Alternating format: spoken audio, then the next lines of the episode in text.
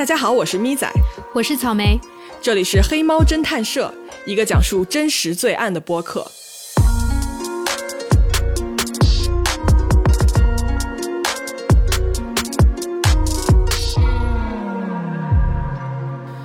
Hello，大家好，今天我们说的这个案子啊，是一个这几个月来非常火、长期占据了美国各大社交媒体排行榜和新闻头条的这么一个案子。嗯，是的，你猜的没错，就是 Gabby Petito 和 Brian Laundries 的这个失踪加谋杀的案子。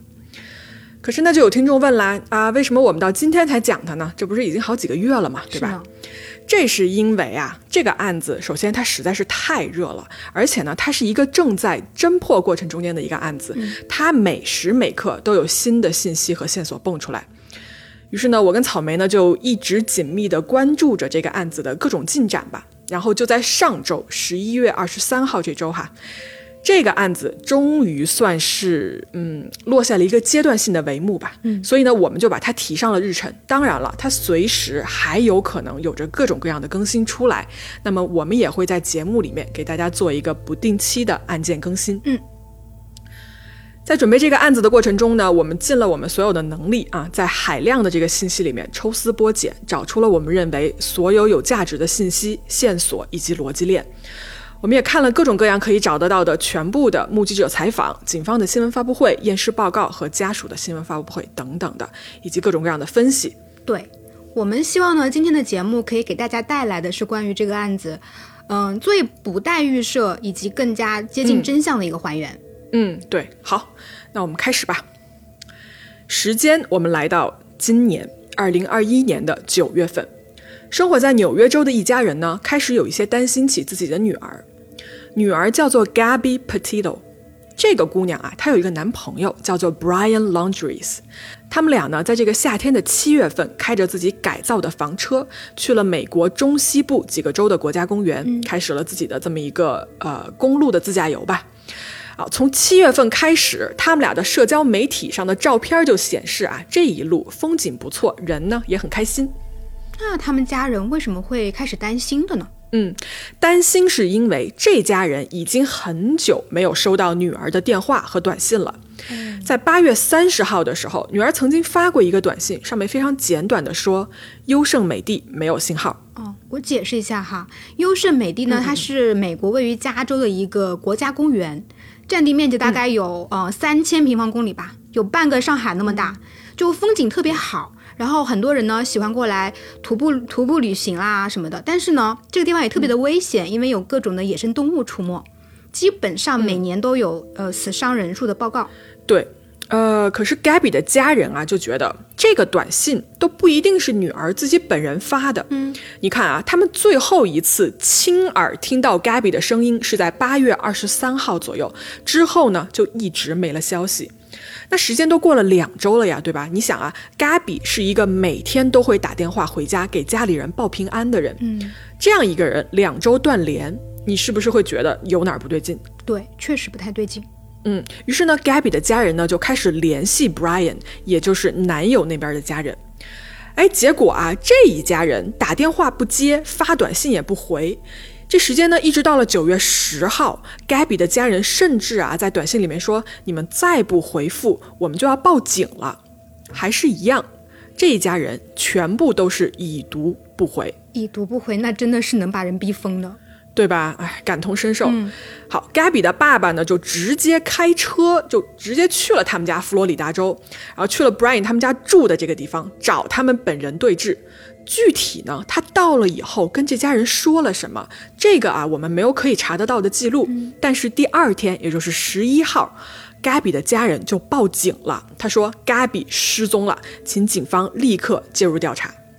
警察呢也很给力啊，立刻就来到了这个 Brian 的家里面。结果啊，他们刚到家门口，就发现了一件让所有人都大跌眼镜的事情。咋了呢？Brian 其实早就回家了。好，他其实，在九月一号，也就是十天前，就开着 Gabby 的这辆房车回了家，但是他是一个人回来的，车上并没有 Gabby 的踪影。所以整整十天内，自己儿子就在家里面坐着，然后 Gabby 家疯狂找女儿，他们也不管。对啊，可不吗？另外啊，这家人似乎早就做好了准备，不管警察问什么，他们一概不回答，只给了警察一个律师的电话，意思就是有什么事儿你就去找我的律师谈，我们是不会开口跟你说的。然后呢，Gabby 的家人呢就在无法跟 Brian 一家沟通的情况下，他们就发了一个声明。这个声明呢，简单的翻译过来就是：求求你们，拜托你们，如果你们还有一点点礼仪和尊严的话，请告诉我们 Gabby 在哪里，或者告诉我们我们现在寻找的方向对不对？我们只想要找到女儿。作为父母，我们已经好多天没有办法吃饭，没有办法睡觉了，我们的生活已经在崩塌了。这对父母这真的是急死了，真的。对，随后 Brian 的家人也出了一个简短的回应。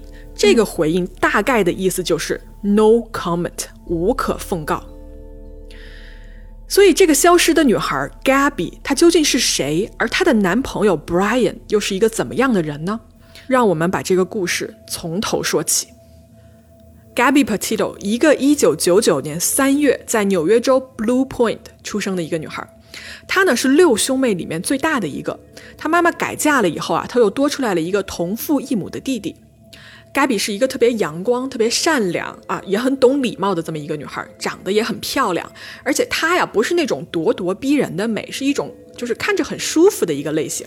对，她在社交媒体上面发了很多照片，我我也看到，就是特别好看，特别是她笑起来特别好看，有点像那个实习生葛雷里面那个女主啊，Meredith 是吧？嗯，对，嗯对。好，在 Gabby 上高中的时候啊，她认识了当时她的高中同学 Brian，也就是这个男的。然后呢，当时两个人只是认识，并没有怎么样。在一七年，Gabby 高中毕业以后，随后的两年里面，她在一个餐厅做服务生。这个女孩啊，她想攒钱去旅游，然后她想做一个就是旅游的博主啊，在社交媒体上呢发各种自己的外出游玩的这些照片啊、视频啊之类的，也就是我们这儿很多的 UP 主嘛，对吧？嗯，对，就现在很多这样的旅行自媒体嘛，我也关注了好几个，就是看他们到处去旅游啊、去玩啊，就还蛮奇妙的。嗯嗯嗯。然后呢，一九年的时候啊，Gabby 跟 Brian 就开始约会了。他们俩呢，对于旅行这件事情有着共同的热情，然后两个人感情啊就就一度升温嘛。Gabby 就搬进了 Brian 的家里，当时 Brian 是跟他父母一块住的，等于说他跟这一家人都住在同一个屋檐下面。嗯，到了一九年年底，呃，到二零二零年的时候，这俩人呢就出去自驾公路旅游过一次。这一次啊，他们去过很多地方，比如说什么拉斯维加斯啊、California、Santa Monica 等等这一系列的地方。他也把这些旅途的见闻啊、照片等等发在了 Instagram 上面，吸引了一批粉丝。毕竟嘛，你说就是漂亮姑娘和美丽的风景，怎么会有人不喜欢呢？对吧？对对。我呢，在翻 Gabby 的 Instagram 的时候呢，看着看着，我就看到了一张两个人特别甜蜜的照片。哪张啊？嗯，我把这张照片放在公众号里面哈。这个照片啊，它其实就是 Gabby 宣布跟 Brian 订婚了。这个时间点是二零二零年的七月。嗯，去年。对，去年。随后呢，在同年的十二月啊，Gabby 就靠他打工攒下来的钱买了一辆福特的面包车，他们俩就把这个面包车改装了一下，改装成了一个可以做饭、可以睡觉的一个小房车。Gabby 当时的工作是一个营养师，另外他还打了别的零工，他每周工作五十个小时，就是为了挣钱，然后可以完成跟 Brian 一起的这么一个计划。什么计划呀？他们计划呀，在二零二一年，也就是今年的夏天，开车去美国中西部的 N 个州，因为你知道那块就是有很多就是很有名的国家公园嘛，风景呢非常美。他们呢也打算用 YouTube 跟 Instagram 来记录他们的这个旅程。你可以看到啊，Gabby 的社交网络上对他们这一次旅行的这个 Hashtag 标签哦，标签是 Art Yoga and Veggies。就是艺术、瑜伽和素食，不得不说啊，这是近年来大热的一些关键词。嗯，感觉呢，这两个人真的是就是准备好了，要用这种生活方式和生活态度，在社交媒体上展现自己生活里啊，就是美好的一部分。这个旅途呢是计划总共是四个月的时间，他们是七月份出发，一直到十月底、十一月份结束。嗯，可是呢，在那个夏天，没有人知道。这场旅行将最终演变成一场全民鸡胸的不归之旅。OK，以下我要说的事情呢，我会按照时间线来跟大家说。我想了很久啊，我觉得这个案子还是以时间的这种发展方式来说最清晰明了。对，这两个人去了真的很多地方，然后留下了长长的一个移动轨迹，一路上也出现了很多不同的目击证人。我也是觉得，按照时间线来说，可能可以更好的还原整个案件了。嗯，对。好，这两个人出发呢，是在今年的七月二号，从纽约州开车出发。嗯，他们在四号的时候啊，就到了这个 Kansas 州。他们去了当地啊一个很有名的一个风景名胜，这个地方有一种叫做碑石岩的自然景观，非常壮观。在 Gabby 的 Instagram 上面呢，就能看到他当时拍的照片。七月八号啊，两个人呢就来到了这个科罗拉多州的这个斯普林斯。两天后呢，七月十号，两个人呢又开车来到了这个大沙丘国家公园保护区。盖比呢在这里发了很多滑沙的照片，两个人看起来呢还是玩得很开心的。嗯，而且应该就是那种很典型的旅游博主出去玩的那种。嗯，对，而且他不是那种过度修片儿啊，就是他所有照片都挺自然、挺放松的，就让人感觉很舒服哈，看起来。嗯，对对对。嗯，从七月十六号开始，这两个人进入了犹他州。那么从十六号一直到八月十二号，这将近一个月的时间里面呢，他们在犹他州去了哪些地方？去了西安国家公园，啊、布莱斯峡谷国家公园，一个叫做。呃，Mystic Hot Spring 的一个温泉，这我没找到中文翻译啊，我就直接说名字了。还有峡谷地国家公园和拱门国家公园。真的没有少去哦，这么多公园。嗯对啊，对啊，啊，每到一个地方呢，你都能看到 Gabby 的社交媒体上更新了当地游玩的这些内容。嗯，但是你知道啊，社交媒体上人们呢总是展现自己最美好的一面，而现实往往不是如此。根据我查到的资料啊，Brian 首先这个人是有问题的。他他什么问题呢？嗯，他嫉妒心非常强。另外啊，可能精神方面他也有不对劲儿的地方。说他曾经一度出现了幻听，总觉得啊听到什么声音而无法入睡，导致当时跟他住在一起的 Gabby 啊都不敢回家，就因为 Brian 发病嘛。然后 Brian 跟 Gabby 所有的家人关系也都不好。嗯，就感觉两个人本身的感情应该没有社交媒体上展现的那么好吧。不过，对，在社交媒体上展现出来的人格，不经常是跟现实中不太一样的吗？有的时候还正好相反。对，但是问题啊又来了，Brian 呢是一个表面上看起来非常正常的这么一个人。我为什么这么说啊？你们接下来就能看到说他在外人面前表现的什么样了。嗯，就像我前面提到的，他们在社交媒体上，在自己镜头的滤镜下，有着人人羡慕的美好生活。但是接下来，我们将从警方的执法记录仪里面看到这一对，而这一次滤镜消失了。八月十二号，警方接到一个当地群众的报警，说目击了一对男女的争执，其中呢有肢体冲突，貌似啊看到男的在扇女的巴掌。警方到了这个报案地点以后呢，发现人已经走了，但是呢，警察在路上发现了他们行驶中的车辆，并且拦下了他们。这一段执法的过程啊，被警察随身携带的一个执法记录仪给拍摄了下来，而这一段拍摄下来的视频，也成了很多人讨论这个案子的一个关键证据所在。Subject just hit the curb. Correction, speed limit is 15. 好，我们来让草莓跟大家说一说啊，这一天的这个执法记录仪里面到底记录下了一些什么东西？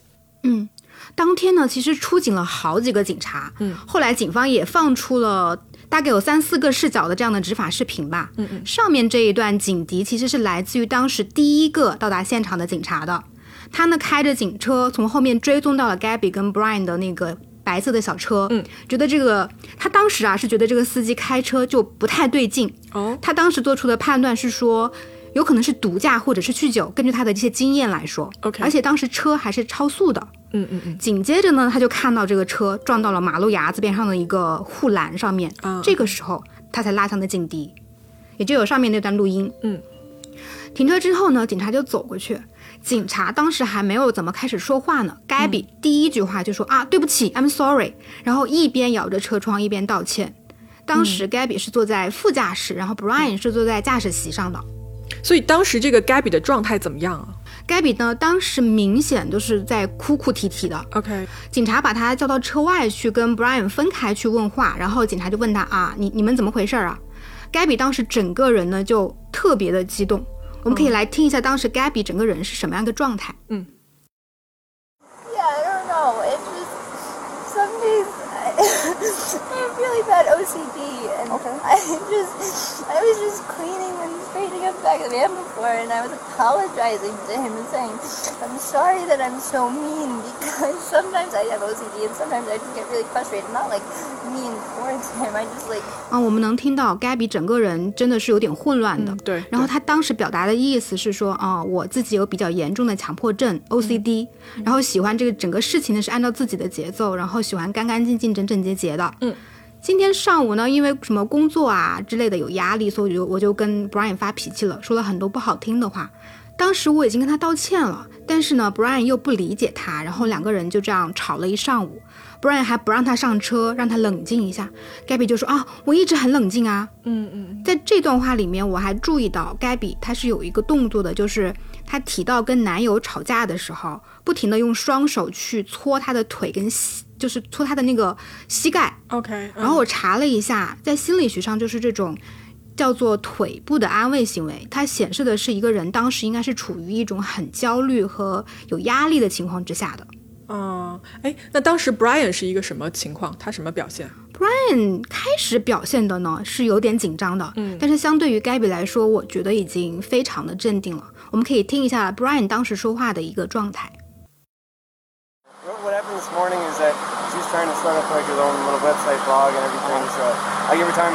And I, we we really had a nice morning, if any, and if anything, but um, she just got worked up because we were trying to get going and get our day going because we want to go um, like our. Brian 是说呢，两个人本来早上还挺好的，然后说好了一起来国家公园，后来 Gabby 就突然变得挺激动的，就是他想让双方都冷静下来，所以锁了车要走。结果这个时候 Gabby 就爆发了，还过来抢钥匙啊，用手机砸伤了他。嗯嗯嗯他为了跟激动的 Gabby 保持距离呢，才推了他一下的。嗯但是呢，在车上的时候是 Gabby 是要去抢他的方向盘，所以才造成了他们撞车的这样的一个事情。嗯嗯我感觉哈，整个 Brian 呢是从开始的紧张到后面跟警察聊了半天之后，就慢慢变得很放松了。之后跟警察甚至是那种有说有笑的一个状态，哦，就俩人状态很不一样，我觉得。对，非常不一样。接着呢，另外一个看上去资历比较深的警察继续找 Gabby 去核实整个状况。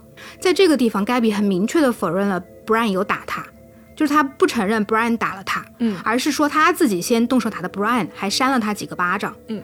然后 Gabby 还原了一下他们在车上的情况是，Gabby 当时冲着 Brian 喊了一下，嗯之后呢就看到警车在后面，所以这个时候 Gabby 就打了 Brian 的胳膊，所以才撞到了马路牙子。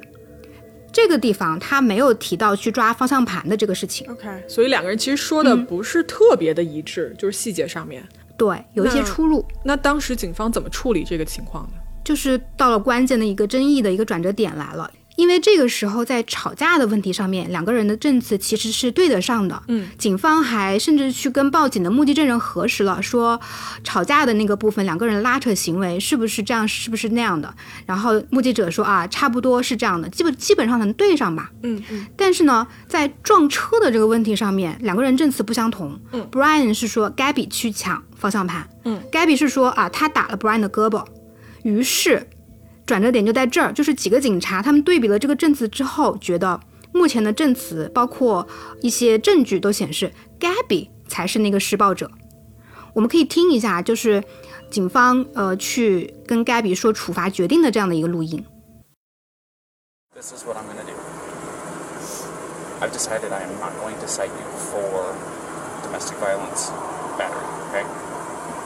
It was only going to be a Class B misdemeanor. However, the domestic violence portion of it enhances it. Makes life a major pain in the butt, especially you're 22, right? So I'm choosing not to cite you today. So you are not going to be charged with anything. Alright? But this is what I do have to do. I am separating the two of you tonight. 最后呢，警方是决定不起诉该笔家暴，只追责了一个 B 级轻罪，相当于是超速或者是行为不检一类的这种轻罪吧。然后就让他们晚上，嗯、单独就是各自分开冷静一下。然后 Gabby 就坐着车就走了，然后那个呃 Brian 呢是去住酒店了。冷静之下，第二天再见面。所以其实刚才草莓描述的这一段视频啊，加起来有快有两个小时，对吧？整个处理的一个过程。一个多小时吧，对，但是它是一个不同的小时二十几分钟。不同的视角出来的视频嘛，所以我们就是研究了一下这一段视频以后，就是草莓，你看完这些视频，你有什么感受？整个过程我感觉就是小两口嘛，旅途过程中意见不合，发生一些口角吧。嗯如果要去回溯一下整个过程，应该是女生 Gabby 早上想弄一下视频，然后弄下网站，这个时候可能就耽误时间了。嗯嗯男生就觉得啊，你弄这些有的没的，你要你要不要走啊？女生就觉得啊，你你又不信任我了，你又质疑我了，然后就产生争吵。接着呢，这个争吵就上升到了肢体的一些冲突，然后这一幕就被报警的人看到了，就报警了。接着警察就追过来，然后遇到他们上车，在车上去挣扎的这一幕。嗯，但是你刚才说最后警察处理这两个人的那一段啊，其实这一段视频是整个视频里面争议最大的部分，因为大家都觉得啊，这里这几个警察。有一定的问题，你可以听到有一处啊，这两个警察在商量，然后大概的意思就是说，如果我们今天不起诉的话，呃，万一这两个人之后发生了什么，这样对你来说你 OK 吗？然后另一个警察的大概意思就是说我 OK，没问题。对，就很多人觉得，就是在警方在放走了 Brian 这件事情上面是负有很大责任的。嗯，但我个人哈，我看完了整个的执法记录仪来说，警方确实是根据他们的一个执法流程在走的，包括反复的跟对方确认了。各种存在的一些问题，嗯有没有吃药啦？然后还拍了他们身上的一些伤口去作为证据。嗯嗯嗯，我感觉从程序上来说没有特别的不妥。不过，如果要从嗯、受害人 Gabby 的角度去看呢，我其实觉得当时他已经遭受了家暴，但是他本人可能还不自知，而且他是为了不被抓起来，就使劲去道歉，然后弱化自己被打的这个事情。其实这种事情你会发现在很多家暴的一些场景里面都会出现的，而且警察也会这样去处理的。哎，是，但是我觉得啊，就是事后大家来看这个视频的时候，首先我觉得，因为大家都是站在一个上帝视角，对吧？我觉得如果你站在上帝视角的话，你就不能这样去指责过去发生的事情，因为对你如果这样的话，你什么事儿都可以挑出刺儿来。当然了啊，我不是说我在支持这个警方的这种最后这种模棱两可的这个做法。呃，不过我觉得从这个视频上啊，大体上来看，警察的处理是没有特别大的问题的。啊、不过把、他们把这个 Gabby 看成一个袭击者，然后把 Brian 看成一个受害者，这确实还是让我有一点惊讶的。嗯，确实，我觉得有可能是跟警察这几个人本身是有关系的。嗯因为你可以看到出警的这几个人都很好几个都是白人男性，特别典型的白人男性只有一个那个女性警察。对对，但是呢，这个女性警察没什么发言权，就在旁边支支吾吾了几句。嗯，而且我从他们这几个警察的谈话中大概知道，他们自己都是已经结婚了，然后他们的妻子呢，有的时候也是会焦虑啊，然后发脾气啊。我觉得他们应该是那种很能共情 Brian 的人啊，他们没有办法去共情 Gabby，啊，所以这我就对，所以我看到，嗯，所以我看到网友说，就是说，如果警察当时把 Gabby 当成家暴犯带走更好一点，嗯。就不会遭遇后面的这些劫难了。嗯，对，我们为什么要花这么长的时间和篇幅来说这段执法记录仪的视频呢？是因为啊，这是一段唯一可以直接观察到两个人真实状况的影像资料，而事情从这以后开始就变得更加的糟糕了起来。在十二号的这场冲突结束了以后，哎，你就可以发现 Gabby 啊，在社交媒体上的分享就明显变少了。嗯，在八月十七号到二十三号这一周的时间里面，据悉啊，Brian 一个人飞回了佛罗里达的家，把 Gabby 呢就留在了路途上，在家待了一周以后，又在二十三号飞了回去，回到了 Gabby 的身边。为什么会要飞回家呀？他要干嘛呢？嗯嗯。呃，根据美国媒体的报道啊，他回家的理由是他要回去拿一些东西，并且呢，把他们俩的一个储藏室清空出来，然后退租，这样能省下一些钱来旅行。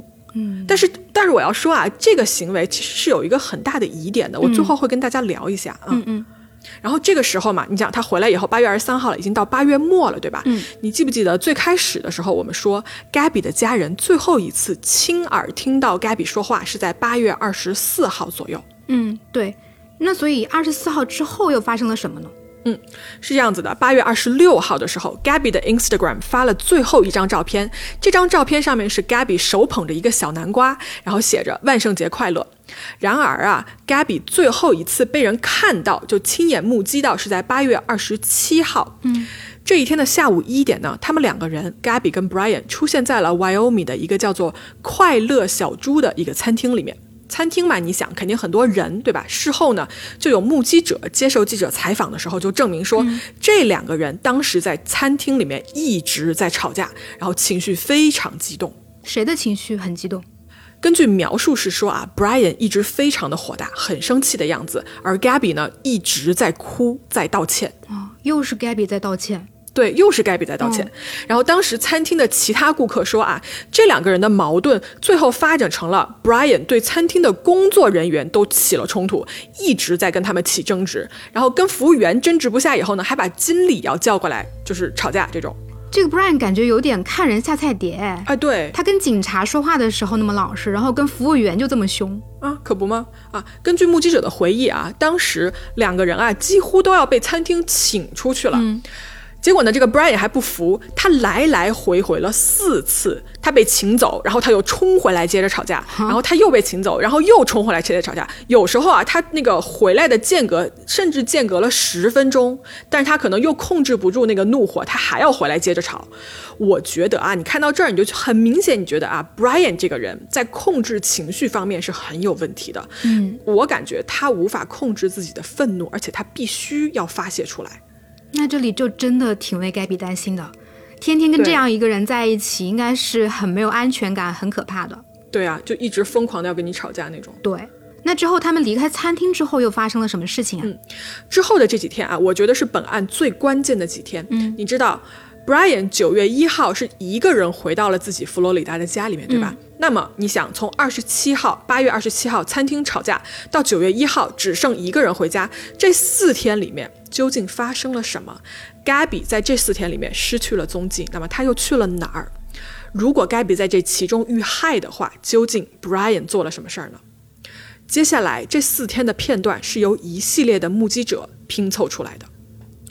首先，在这个案子的影响扩大了以后，在 TikTok，也就是海外版的抖音上，以及 YouTube 上面，就有几个 UP 主就站了出来。其中一个就是在二十七号那天下午六点半左右，他们经过了一个那个大提顿国家公园。你记得当时就是这一对儿，他们出现在餐厅是下午一点，对吧？嗯，对对，嗯。那么五六个小时以后，他们被另外一对目击者看到了。这一对目击者啊，是一对夫妻。他们呢开着车正常行驶在路上，突然就看到路边停着这么一辆白色的面包车。嗯，而为什么他们会留意这辆面包车呢？是因为它挂了一个佛罗里达州的车牌，而这对夫妻呢，正好他们的车也是挂着这个佛罗里达州的这个车牌。在美国啊，特别是这种大型的这种不见人烟的区域，你看到一个同地方来的车牌，大家都会很友好的就是打个招呼啊什么的。啊，其实我记得在中国啊，很多开车旅游也是这样。我看到一个同省的一个车牌，也会友好的挥个手或者打个双闪之类的。嗯嗯。那这对夫妇俩看到他们本人了吗？这对夫妇啊是这样，他们的房车有一个行车记录仪，在这个行车记录仪里面，清楚的拍下了当时 Gabby 的这辆面包车就停在路边，但是驾驶室空无一人，里面啊整个车都是黑的。啊，所以车里是没有人的。嗯，对。那人去哪里了呢？哎，去哪里不重要，这个监控画面啊，拍下了一个东西，就是让我看完了以后心里一凉。什么东西？你看啊，我给你发这张照片，你看啊，这一辆明显锁好了的车后面，是不是有一个人字拖？哎，真的哎，但是只有一只啊。嗯，对。那么你再倒回去，你看一看警察的执法记录仪里面拍下的 Gabby 当天穿的那双人字拖，你看这两双鞋是不是长得一模一样？哎，真的。那这真的是 Gabby 的鞋吧？我把这段截图放在公众号里面啊，大家可以去自己亲眼鉴别一下。我们假设这个单只的鞋就是 Gabby 的鞋，嗯，那我想问一下，为什么一只鞋掉在了车外，然后人不见了？你走路不是需要穿鞋吗？难道这个时候 Gabby 已经无法自己走路了吗？或者啊，你又要问了，那你说人有很多双鞋，对吧？一只掉了，我穿别的不就行了吗？但你们还记不记得，Gabby 在之前跟警方的对话里面说过，自己有 OCD，也就是强迫症。那有着强迫症的 Gabby 会不会让自己的一只鞋单独扔在了车后不足一米的地方，然后自己却消失不见了呢？嗯，我觉得这里非常的可疑。嗯。你说会不会是暴怒的 Brian 从餐厅出来以后就对 Gabby 做了一些什么，然后在六点多被这对夫妻看到的时候，不好的事情已经发生了。当然了，没有人知道真相是什么。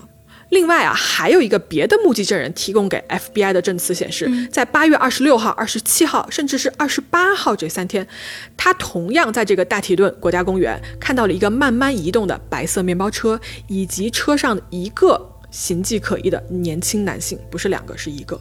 嗯，那么以上呢，就是这几天所有能征集到的一个线索了。所以呢，我们时间线就来到二十九号。在这一天，Brian 突然又一次出现在了人们的视野里面，而这一次他只有一个人。嗯，那是谁看到他的呢？这一次出来作证的啊，是一个 TikTok 的一个博主。他说他在二十九号的下午五点半左右，还是在这个大提顿国家公园啊，看到了一个要搭顺风车的人。这个人就是 Brian。Brian 呢，当时他说啊，他说他要去一个叫做 Jackson 的地方，而这个开车的女孩跟她男朋友呢，正好也是要去相同的目的地，所以呢，他们就让 Brian 上了车。据他们的回忆啊，当时 Brian 的谈吐非常正常，举止呢也很有礼貌啊，而且他还说我要付两百美金作为这个车费跟油费吧啊，但其实这一段路程也就不过十六公里而已。十六公里给两百美金，一千多块钱人民币，嗯嗯，有点不对劲吧？哎，我也同样觉得有问题。你想啊，呃，当时那个警察那个录像里面说，呃，把他们当晚分开住一晚上，你记得吧？然后说让 Brian 去住酒店，Gabby 就呃在车里面。Brian 当时跟警察是说自己没有钱的。嗯，对对对。不过他二十三号不是回了一趟家吗？有没有可能那个时候嗯取了点钱，或者是换了点钱过来？哎，我的理解是啊，美国啊这种大西部的这种酒店，或者是说 motel 吧，嗯它是不贵的。就我住过那种六十美金一晚的，然后最贵也就是一百多。而顺风车呢，很多时候大家都是热心帮忙，是不收钱的。嗯，那你想，这短短的十六公里的路，Brian 居然要付给别人两百美金，是不是有一点不太符合逻辑？对，就莫名其妙的大方，难道是想让对方记住自己，或者是又在做不在场证据之类的？我只能想到这儿。我觉得可能他也是，要不就是非常非常急切的想去这个 Jackson 的这个地方。嗯，也有可能。啊，不管怎么样吧，嗯，上车了以后呢，他的言行再一次引起了这一对儿开车的年轻人的注意。怎么了呢？首先啊，上车以后呢，几个年轻人就开始聊天儿，是吧？然后他就说啊，他说我和我的未婚妻啊，确实是在附近露营。然后呃，我要提一下，他全程都是说未婚妻这三个字，他从来没有提到 Gabby 的本名。嗯这里倒还好吧，可能不想跟陌生人透露更多个人信息什么的呢。但其实我的理解啊，我觉得他可能是有愧疚而不愿意去提 Gabby 的这个名字，因为美国啊，如果你只说名字不说姓的话，其实叫 Gabby 的人还蛮多的啊。我觉得没有什么隐私的一个顾虑。好，不管了，就是还有一个奇怪的地方，就是说他跟他的未婚妻在一个非常野外的地方露营，据他自己说啊，并不是那种官方安排好的露营营地。那么理所当然，你在自然条件非常差的地方生存的话，你所需的装备是不是应该要更多？对啊，那肯定啊。嗯，但是呢，这个开车的姑娘就发现，Brian 当时身上背的装备根本就不足以像他说的那样，可以在艰险的地方安营扎寨。随后啊，更奇怪的事情发生了。嗯，这个开车的女孩就说说，哎，我们马上就快要到了，对吧？我们要去那个叫做 Jackson Hole 的这个地方。结果呢，听到 Jackson Hole，Brian 突然就疯了，他就非常着急，就要下车。哎，他不是要去 Jackson 吗？就是 Jackson Hole 跟 Jackson 是一个地方吧？对，就是同一个地方，哦但是我就不理解了，我觉得他是不是当时脑子就有点不清楚，或者是他那个幻听的毛病又发作了？嗯，或者在他的认知里面，Jackson 跟 Jackson Hole 完全是不一样的一个地方。啊、有可能啊，反正呢，他就是突然间非常强烈的要求要下车，嗯，然后在六点零九分的时候，Brian 就被放下了车。他在下车前说啊，他说我要去坐别的顺风车了，再见。然后他要叫到其他的车了。嗯在 Brian 下了这辆车以后，根据另外一个目击者的报告，这个人在当晚的六点二十到六点半左右看到了 Brian，并且呢让他搭了一段二十分钟的车程。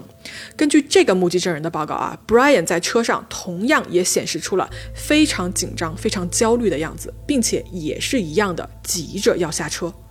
嗯，我觉得目击者说他看上去很焦虑的这个状态就就很奇怪啊。对，嗯，另外，他为什么明明是自己有车，他有那个白色的小车呀，对啊他，还要去搭顺风车？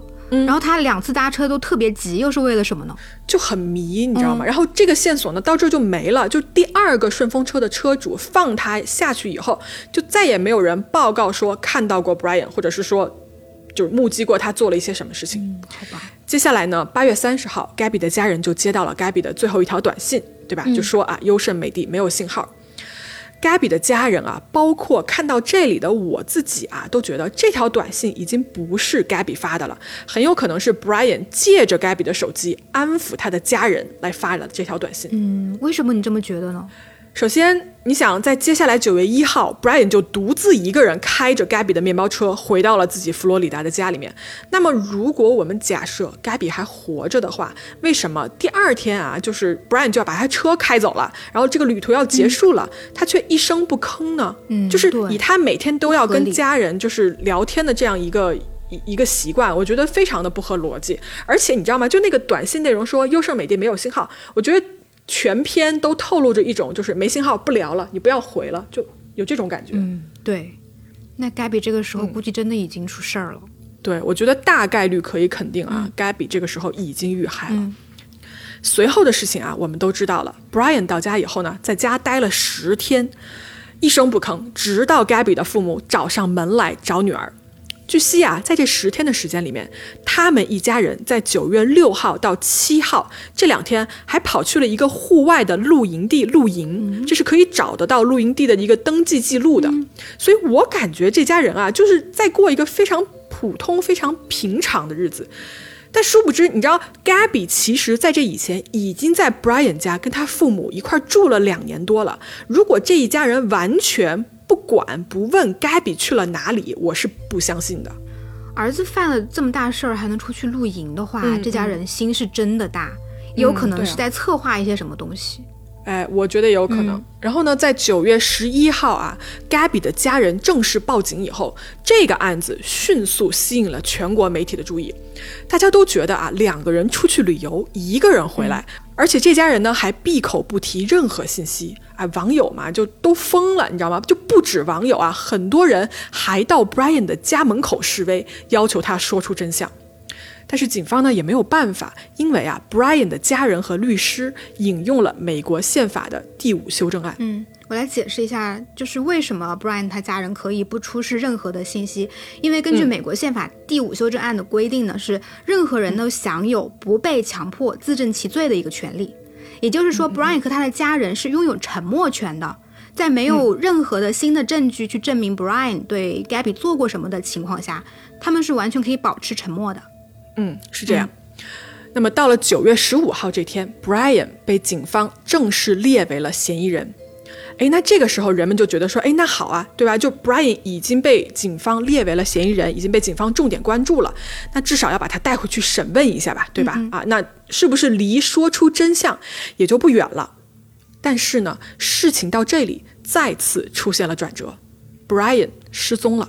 哈，失踪，有点像畏罪潜逃哎。嗯，对，是这样。Brian 的父母在九月十七号的时候跟警察报告说，他们从十四号开始就再也没有见过 Brian。等一下，十四号儿子失踪，十七号才跟警方对说，不对劲吧？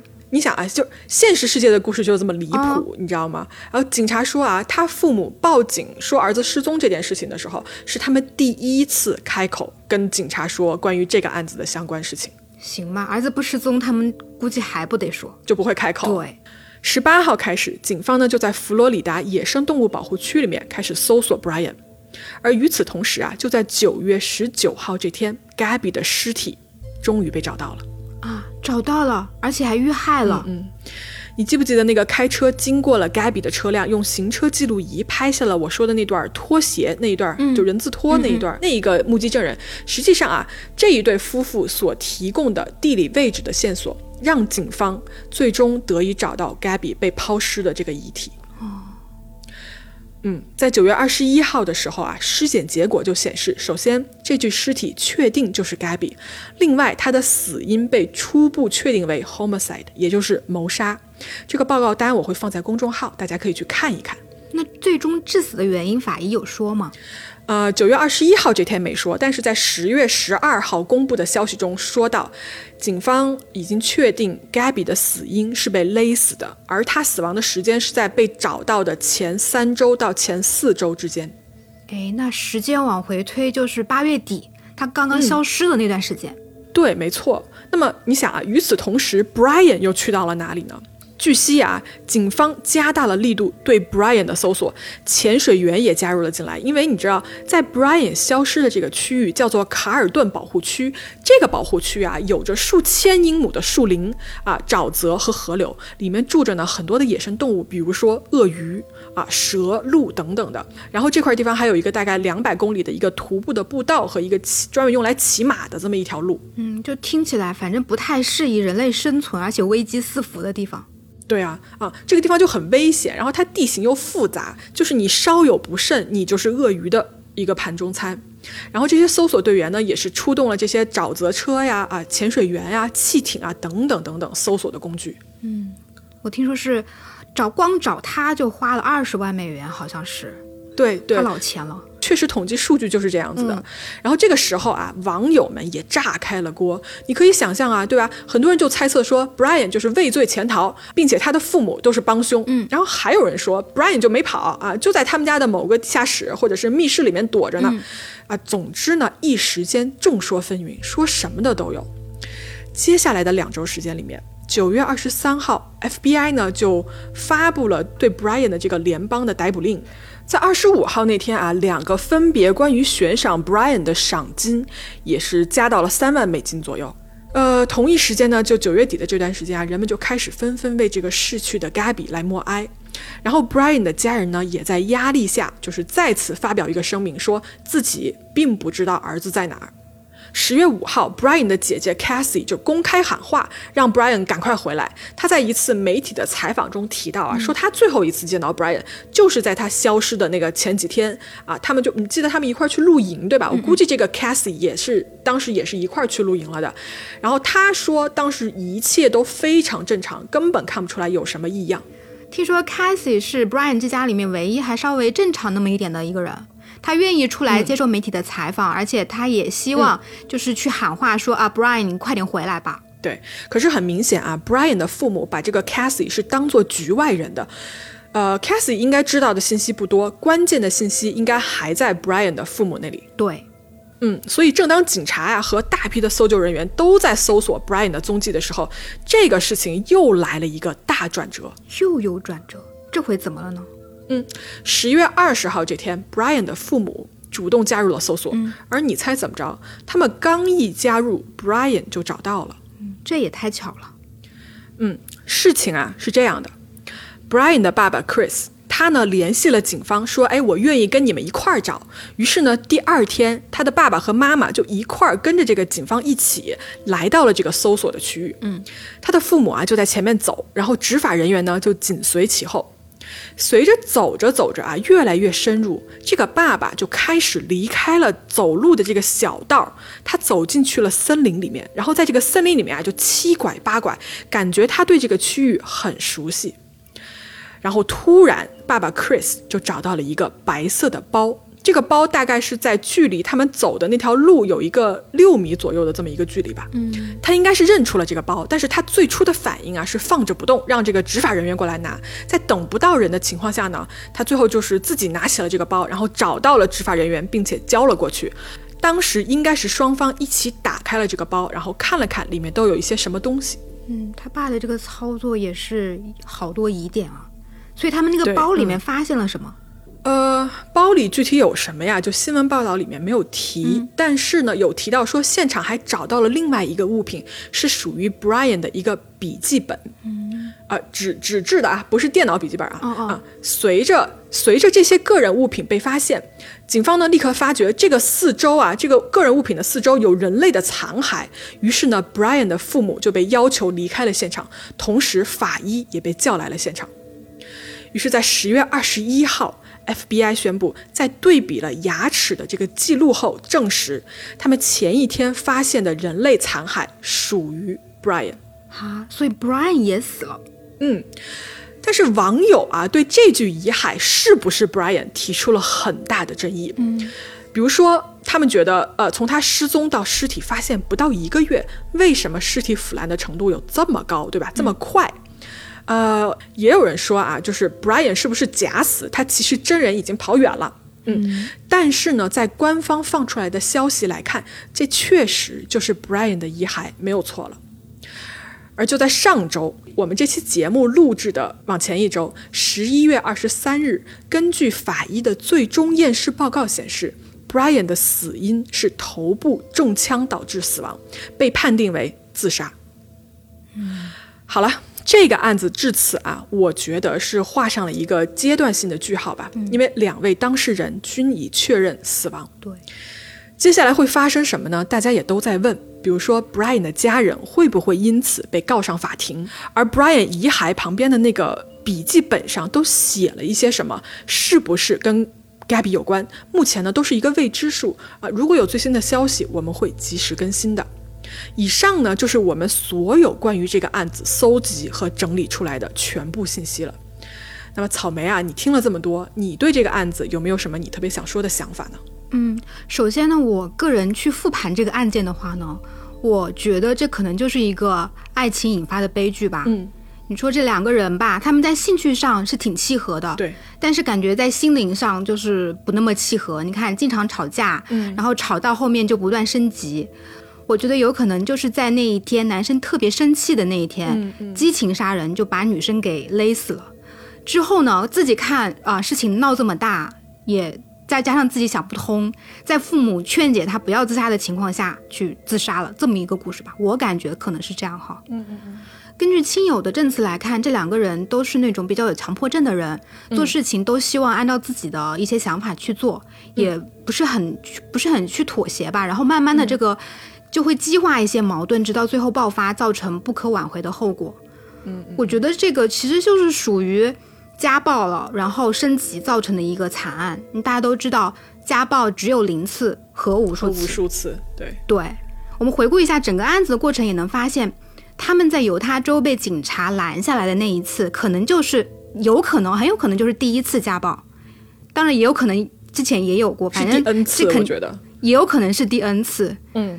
在 N 次的情况下，他们也有可能努力的想要改善过，但最后就失败了吧？我觉得，嗯嗯。然后呢，我是觉得这个案子会让我想到一句话，这句话就是那个消失的爱人的卷首语上面的一句话。这句话是说：“当心，有人说爱你，其实是想控制你。”嗯。不过呢，其实这个案子本身来说哈，我觉得还确实是还有很多的疑点没有解开的。所以咪仔你怎么看这个疑点？呃，疑点方面啊，我觉得这个案子最让我心里放不下的有好几个点。嗯，你说说。首先，Brian 这家人对于我来说，他们一直就是一个谜团。我觉得啊，之所以这个案子在这么短时间内成为了全美关注的焦点，很大程度上人们是被 Brian 一家的这个冷漠与不合作激怒了，对吧？对。他们在九月一号 Brian 回来之后，一直到十一号 Gabby 家人报警的这十一天里面，这家人究竟商量了一些什么？而且，Brian 是一号一到家就跟父母说自己杀了 Gabby 吗？还是说他最后是不得已拖到最后几天才告诉父母的呢？而为什么 Brian 的父母在得知真相以后采取了这样的态度呢？当然了，你可以说啊，他们这么做是为了保护自己的孩子，但是这个所谓的保护让这家人也付出了极大的代价。嗯，代价是什么呢？代价就是 Brian 最后也死了。嗯，我看新闻报道上说啊，Brian 是十四号晚上失踪的。那么这个失踪啊，究竟是一家人共同安排好的逃逸，还是 Brian 自己做出的决定？不知道。但是你想想，如果 Brian 是一意孤行，要走到丛林里面去结束自己生命的话，他爸妈是同意的吗？这么如此保护自己儿子的一个父母，会同意他一个人去一个到处都是鳄鱼的森林里面孤独的死去吗？我觉得，相比坐牢，这这样是不是更惨？嗯，对。那退一步说啊，如果他们完全不知情、Brian 要去森林里面自杀的话，又为什么在 Brian 的爸爸一加入搜索的时候，就立刻可以找到 Brian 的尸体呢？就这对父母到底知道一些什么？而他们决定的这些东西，又在这场悲剧中间扮演了一个什么样的角色？我觉得这一部分，首先一直是让我心里放不下的一个疑点。对，但是这个也只能是他们来说了，别人是不可能知道的。对，没错，嗯。另外啊，我想还要提出一个点，就是 Brian 的消失时间。嗯，我不知道大家有没有注意过这个点啊？你看，Brian 是九月十四号离开的家，对不对？他那天失踪的。可是你们记不记得，Gabby 的尸体是在五天后，也就是九月十九号才被发现的。对，这中间，如果你仔细想的话，首先，我觉得 Brian 不可能在那个艰难的森林保护区的一个这个环境里面生存超过一周。那么，如果他十四号走进去，没有几天他就自杀身亡了，他当时脑子里面的已知信息是 Gabby 的尸体是还没有找到的，因为当时才十四号。是。那么 Gabby 在哪里？这个世界上可能只有他一个人知道，他是带着这个秘密去死的。很有可能就导致 Gabby 的尸体永远不会被人发现，不会被人找到，因为他是唯一的知情人啊。嗯，所以你从这个动机出发，我觉得 Brian 是很可怕的一个人。他对 Gabby 没有一丝的仁慈，而且对于急切找 Gabby 的他们一家人而言，也是没有任何仁慈的。嗯另外还有一个点，我想提一下，你记不记得我之前说了，八月十七号到二十三号这一周，呃，Brian 一个人回到了佛罗里达，说去整理一下他的一个这个存储的一个就是单间一个小仓库，为了节约一个租金。嗯，这个东西我觉得奇怪的点就在于说啊，从种种的迹象来看，这两个人。呃，Gabby 跟 Brian 他们在财务上是比较紧张的。那你为什么要买一个往返的机票来花这个钱，专门去整理一个仓库呢？就是这个仓库里面到底有什么呢？而且为什么不能让你的父母来帮你弄一下呢？他们就在当地呀，对吧？嗯。所以我在想说，回去整理仓库到底是不是一个借口啊？如果是的话，那么 Brian 那一周回去的真正的原因和目的究竟是什么？我心里也是一直存疑的。嗯，你说的这个点我也注意到了，但是我尝试着往好的方面去想，或者是往稍微正常一点的方面去想的话，嗯会不会当时两个人一路上就矛盾不断嘛？Brian 可能是想通过说，啊、我回家一段时间，我们来缓和这段关系，就像警察帮、就为他们做的那样，就是你们分开冷静一下。不过呢，这也可能侧面说明两个人的关系已经是恶化到了非常难去调和的一个状态了。嗯，对对是，嗯，好吧。最后还有一点啊，我也想指出来，就是在这个案子的过程中啊，我们可以看到社交媒体这样一个东西，它起到了一个多大的作用。很多人说啊，如果没有社交媒体，如果没有 TikTok 跟 YouTube 那些博主出来作证，完成这个时间线，警方的破案就不会这么快。而且，如果 Gabby 跟 Brian 不是一个在社交网络上活跃的人，他们这个案子很可能就完全没有人知道，没有如此轰动的关注度。嗯，对，在这个案子上，我觉得就是全民缉凶的这样一个事情，很好的弥补了警方的不足。嗯，而且你知道吗？就是警方当时在搜索 Gabby 的尸体的时候，在他们那个搜索的领域范围内啊，他们发现了九具另外的尸体，具这其中有很多对，其中有很多是失踪人口。而那我就在想了，那这九具被找到的尸体，他们的故事呢？嗯，他们是不是也值得跟 Gabby 这个案子同样的热度呢？是啊，对吧？嗯。最后呢，我想提的就是社交媒体上面，每个人都喜欢把自己美好的一面放在上面，而我们每个人啊，其实心里都知道，都心知肚明，对吧？在这些漂亮的照片下面，其实往往都是隐藏着的秘密，有可能还是非常黑暗的秘密。是的，好了，说回来吧啊，就目前的状况呢，是 Gabby 的家人已经发起了一个以 Gabby 名字命名的基金会。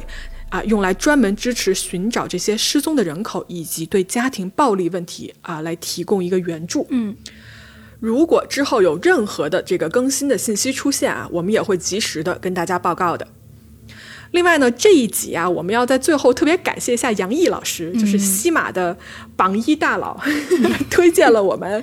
对，然后我们在西马的留言就变成了啊，杨毅老师，我们我们不回去了。不要这样，不好不好，两边都要听哈。嗯，是是是，如果啊，就是大家你们喜欢我们这个播客，也欢迎多多的支持我们，让我们有继续下去的动力。好啦，那我们今天的黑猫侦探社就聊到这儿，我们下回接着说。